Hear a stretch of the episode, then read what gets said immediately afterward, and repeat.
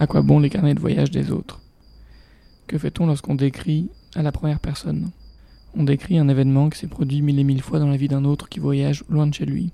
Se retrouver quelque part dans une ville qu'on ne connaît pas, prendre un taxi sans connaître la route, une langue qui n'est pas la vôtre, des couleurs dont vous n'êtes pas familier, des odeurs, et déjà cette liste est un peu convenue. Et celui qui fait l'effort de raconter ce dépaysement raconte la même chose, mais différemment.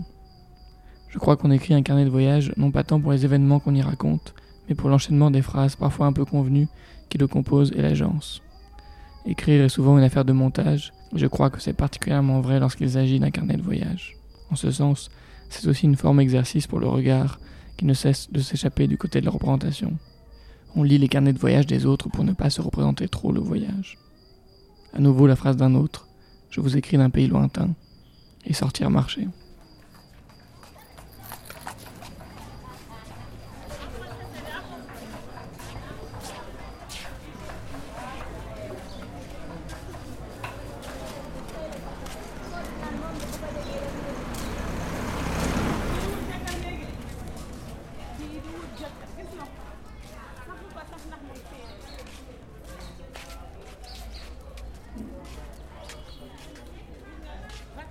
À notre arrivée à Bombay il y a trois ans, nous sommes d'abord allés au bord de la mer.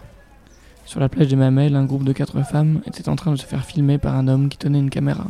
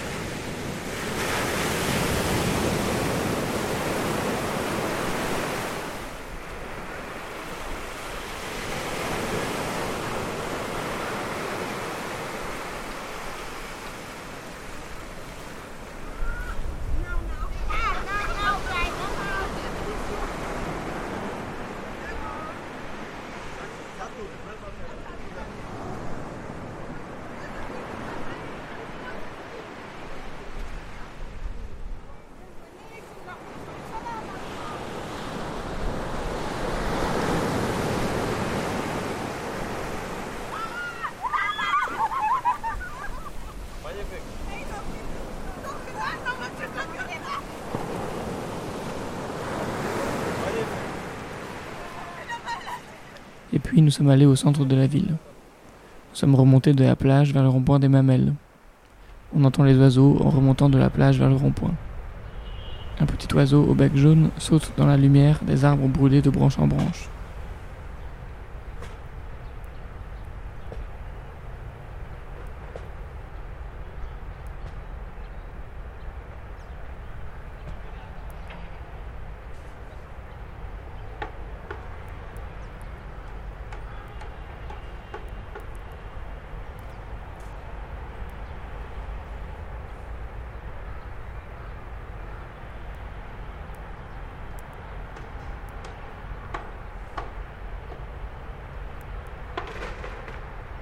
La lumière est très forte, et en se retournant vers la plage, on perçoit le dessus des vagues qui brillent quand se détache l'écume au sommet des crêtes.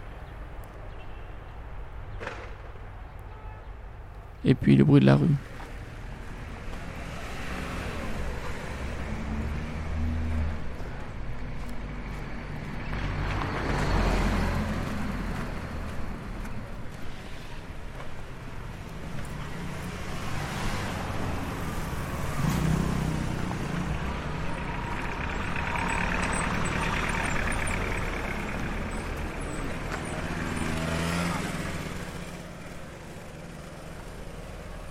Des taxis noirs et jaunes partout dans la ville. Les trajets en taxi sont souvent longs. Souvent aussi, nous longeons la mer par la route de la Corniche pour aller vers le sud de la ville et pour en revenir au quartier des Mamelles où nous vivons. Elle longe tout l'ouest de la ville du nord au sud. Le jour de mon arrivée, un chauffeur de taxi riait en disant que s'il avait su, il m'aurait fait payer bien plus cher. Un prix pour le nouveau blanc, tout juste arrivé.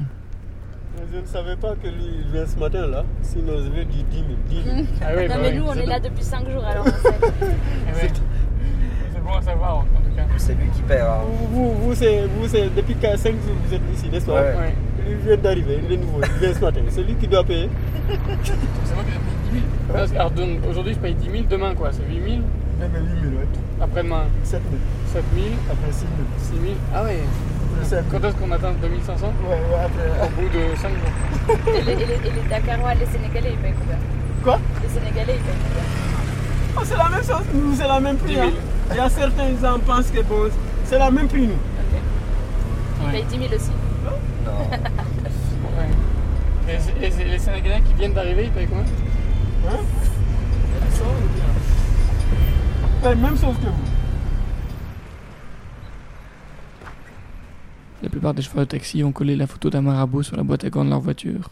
J'ai posé la question à plusieurs d'entre eux, mais je ne comprends pas comment coexistent dans leur foi d'un côté la religion musulmane et la culture de l'islam, de l'autre les croyances superstitieuses traditionnelles. L'un d'entre eux n'a d'ailleurs pas hésité à nous dire qu'il était un bon musulman, mais que la religion musulmane interdisait les marabouts, mais qu'il croyait au pouvoir magique des marabouts. Il était soldat dans l'armée sénégalaise et il aimait sa mère.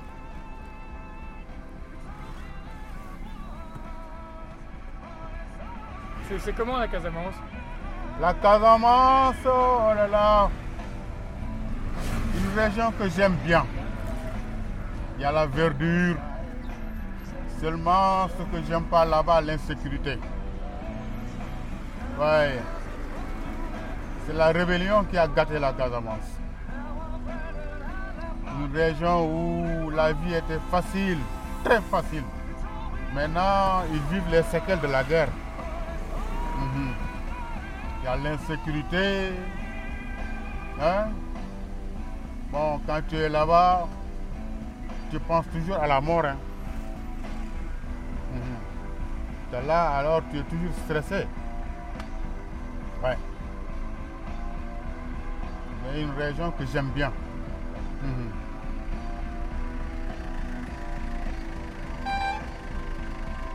Et votre mère, elle faisait quoi? Hmm? Votre mère, elle faisait quoi? Ma maman, Oui. oh, elle est décédée. Une maman que j'aime bien. Ah là, alors. Ah, j'ai jamais aimé, aimé une personne comme ma mère. C'était mon amie. Lorsqu'elle restait six mois, un an sans me voir, elle avait toujours des soucis. Ouais. Surtout lorsque je revenais de mission, elle m'embrassait. Vous savez, les mamans aiment leur fils, quoi. Ouais. Toutes les mamans. Ouais, les garçons sont toujours les amis de leur maman. Ouais. Je lui donnais, à chaque fois que je revenais de mission, je lui donnais de l'argent, hein, des chaussures, des tissus que j'achetais pour elle. Hmm? Elle vivait où? Euh, avec moi, chez nous, à la maison familiale, À Dakar? à Dakar, ouais. Elle est décédée le 24 avril. Eh, monsieur Nias Mais alors Naka Feli Mouiram Ok. Merci Nias Eh, C'est un promotionnel de classe. À qui? À l'école primaire. Ah, c'est vrai? Ouais. Mais vous l'aviez pas vu depuis combien de temps? Hein? Vous l'aviez pas vu depuis combien de temps? Euh, Ça doit faire euh, une semaine. Ah Ouais. Mardi dernier, quoi. Hmm. C'est un gars cool. Ah, mais en fait, non, mais je pensais que vous alliez me répondre 20, 25 ans. et- Hmm? non, mais moi, moi aussi, je suis un sentimental, alors je pensais que vous alliez me répondre Ah que vous depuis 40 ans. Tu sais qu'il y a deux choses dans la vie. Être bon ou mauvais. Il n'y a que bon et mauvais Ouais. Ouais. Bon, Soit on est ouais. bon ou on est mauvais. Ouais. Il y a des bonnes et des mauvaises questions. Donc hein. on essaie d'être bon. Hmm? Ouais. Moi je pense que c'est ça. Être toujours de bonne foi, avoir un bon cœur. Même si ça passe pas, ça, tu forces. c'est des, c'est des organes, ça, le foie et le cœur. Ah ouais, mais il faut forcer. Personne n'est né mauvais. Personne n'est né mauvais. Mais vous savez, vous savez ce qui se passe ici en Afrique. La guerre, les gens s'entretuent comme ça. Mais après ça sert à quoi? Ça n'arrange rien du tout. En Casamance, il a vu un homme se faire tirer dessus par un peloton d'exécution. L'homme est tombé. Quelques instants après, il s'est relevé. Il est parti en courant jusqu'à la frontière. Ils ne l'ont jamais revu. Et puis aussi, quand il était footballeur, un homme lui apparaît-il enlevé la vue. Pour lui faire peur, il l'aurait, paraît-il, rendu aveugle quelques instants. Oh, pas longtemps. Suffisamment toutefois pour lui enlever définitivement l'envie du football. Le syllogisme fait peut-être lui aussi partie de la croyance. Haïti, j'avais eu aussi le sentiment que cette forme syncrétique qui mêlait presque quotidiennement la religion chrétienne et les pratiques vaudou ne pouvait pas se plier aux exigences logiques de la raison cartésienne. Il fallait accepter la contradiction. Elle faisait partie, elle aussi, d'une forme de croyance. De ce qu'il nous dit de la Casamance et de ses années dans l'armée sénégalaise en tant que mécanicien, on comprend que la guerre est encore toute proche. On ressent qu'il en faudrait très peu pour en retrouver la couleur, ou en susciter à nouveau les échos. Il faudrait en tout cas rester bien plus longtemps pour saisir quelque chose du rapport à la modernité qui se joue ici, dans les rues de cette ville dont on devine que les entreprises du monde entier vont bientôt s'arracher les faveurs. Nous passons une partie importante de nos journées dans des voitures. On y écoute beaucoup la radio, Dakar Musique, Zik FM, RFM, Nostalgie Sénégal, RFI Afrique. Euh, Karina Godard, séparée depuis quelques mois.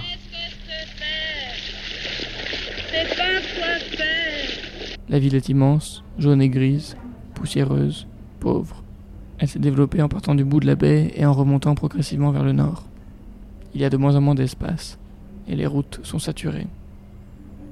Dakar. La première occurrence de ce nom apparaît sur les cartes du Cap Vert au milieu du XVIIIe siècle. Sur des cartes de la fin du XIXe siècle, les mamelles où nous sommes n'apparaissent même pas dans le plan, perdus dans le silence du hors-champ à gauche de la baie. Le soleil qui va d'est en ouest se couche sur le haut de la corniche à la fin de la journée, mais c'est une chose que la radio peut difficilement faire entendre que le trajet du soleil et sa petite noyade tranquille chaque jour au crépuscule. Une couche épaisse de sable recouvre partout le sol. On a dit en s'amusant un peu qu'il fallait rajouter une couche à la formule. Sous les pavés la plage, mais sur les pavés le sable. La ville regorge de voitures. Le soir, à la fin de la journée, il faut parfois plusieurs heures pour la traverser du sud au nord.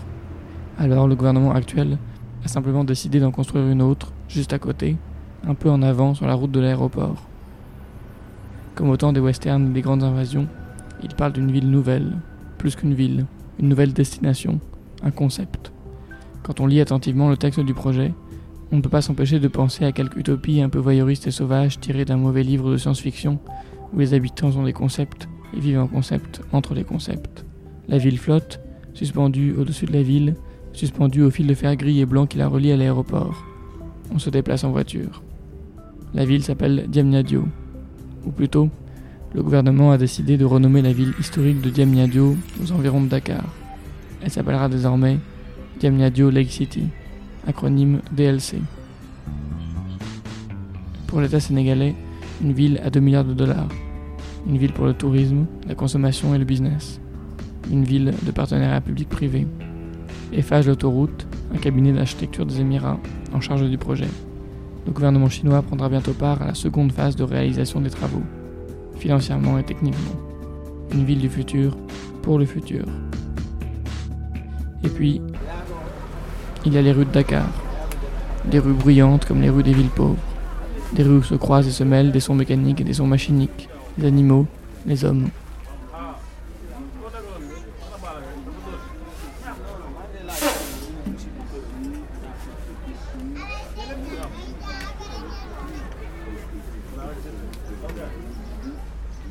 Pas d'exotisme, mais c'est vrai.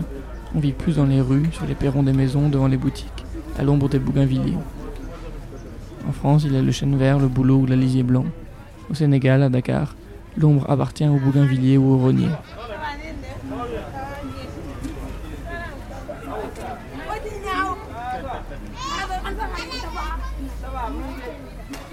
Mais c'est vrai, nous vivons dans un château.